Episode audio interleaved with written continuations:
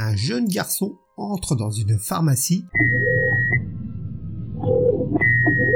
et dit au pharmacien Bonjour, pouvez-vous me donner un préservatif s'il vous plaît? Ma copine m'a invité à souper ce soir et je crois qu'elle attend quelque chose de moi.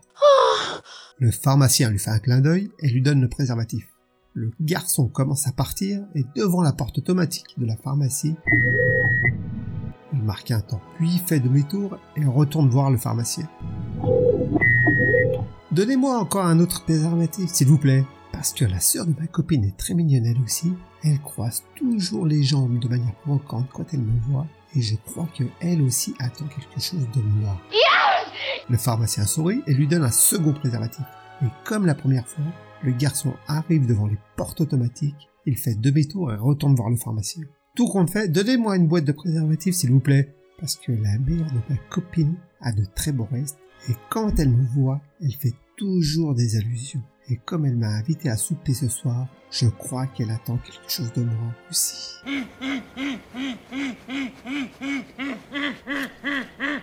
Le garçon arrive chez sa copine, monte dans sa chambre, le cœur gonflé d'espoir. Enfin, c'est pas vraiment le cœur qui gonflé, mais bref.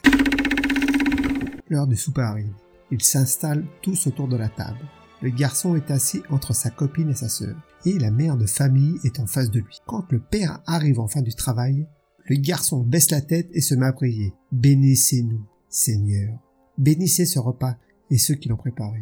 Merci Seigneur pour cette table si bien préparée. Et bla, et bla, bla, ça dure. Après une minute, le garçon est encore en train de prier. Merci Seigneur pour ta bonté.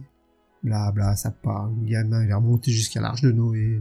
Dix minutes passent et le garçon prie encore. Toujours avec la tête baissée.